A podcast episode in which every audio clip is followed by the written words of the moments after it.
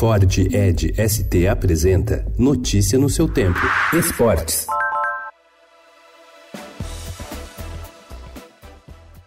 Cuca se tornou ontem mais um treinador a sucumbir à falta de paciência do São Paulo com os maus resultados. Ele pediu demissão um dia depois de mais um tropeço do time. A derrota por 1 a 0 para o Goiás no Morumbi. Saio com um sentimento ruim, lógico, porque você passar seis meses num grande clube não é o ideal. São Paulo é um lugar especial e infelizmente as coisas não fluíram, não deu aquela liga que a gente sente, né?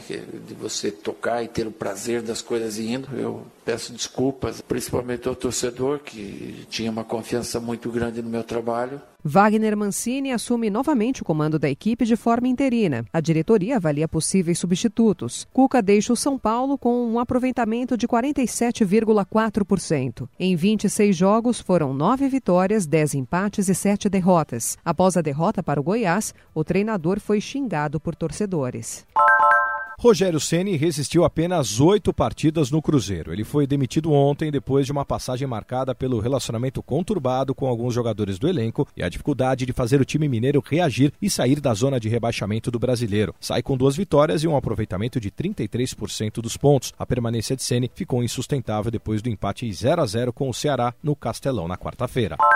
E o Palmeiras segue na cola do Flamengo pela disputa da liderança do Campeonato Brasileiro. Ontem, no Pacaembu, a equipe Alviverde goleou o CSA por 6 a 2 e chegou a 45 pontos, 3 a menos que o time rubro-negro. Foi a quinta vitória do Palmeiras nas cinco partidas sob o comando de Mano Menezes.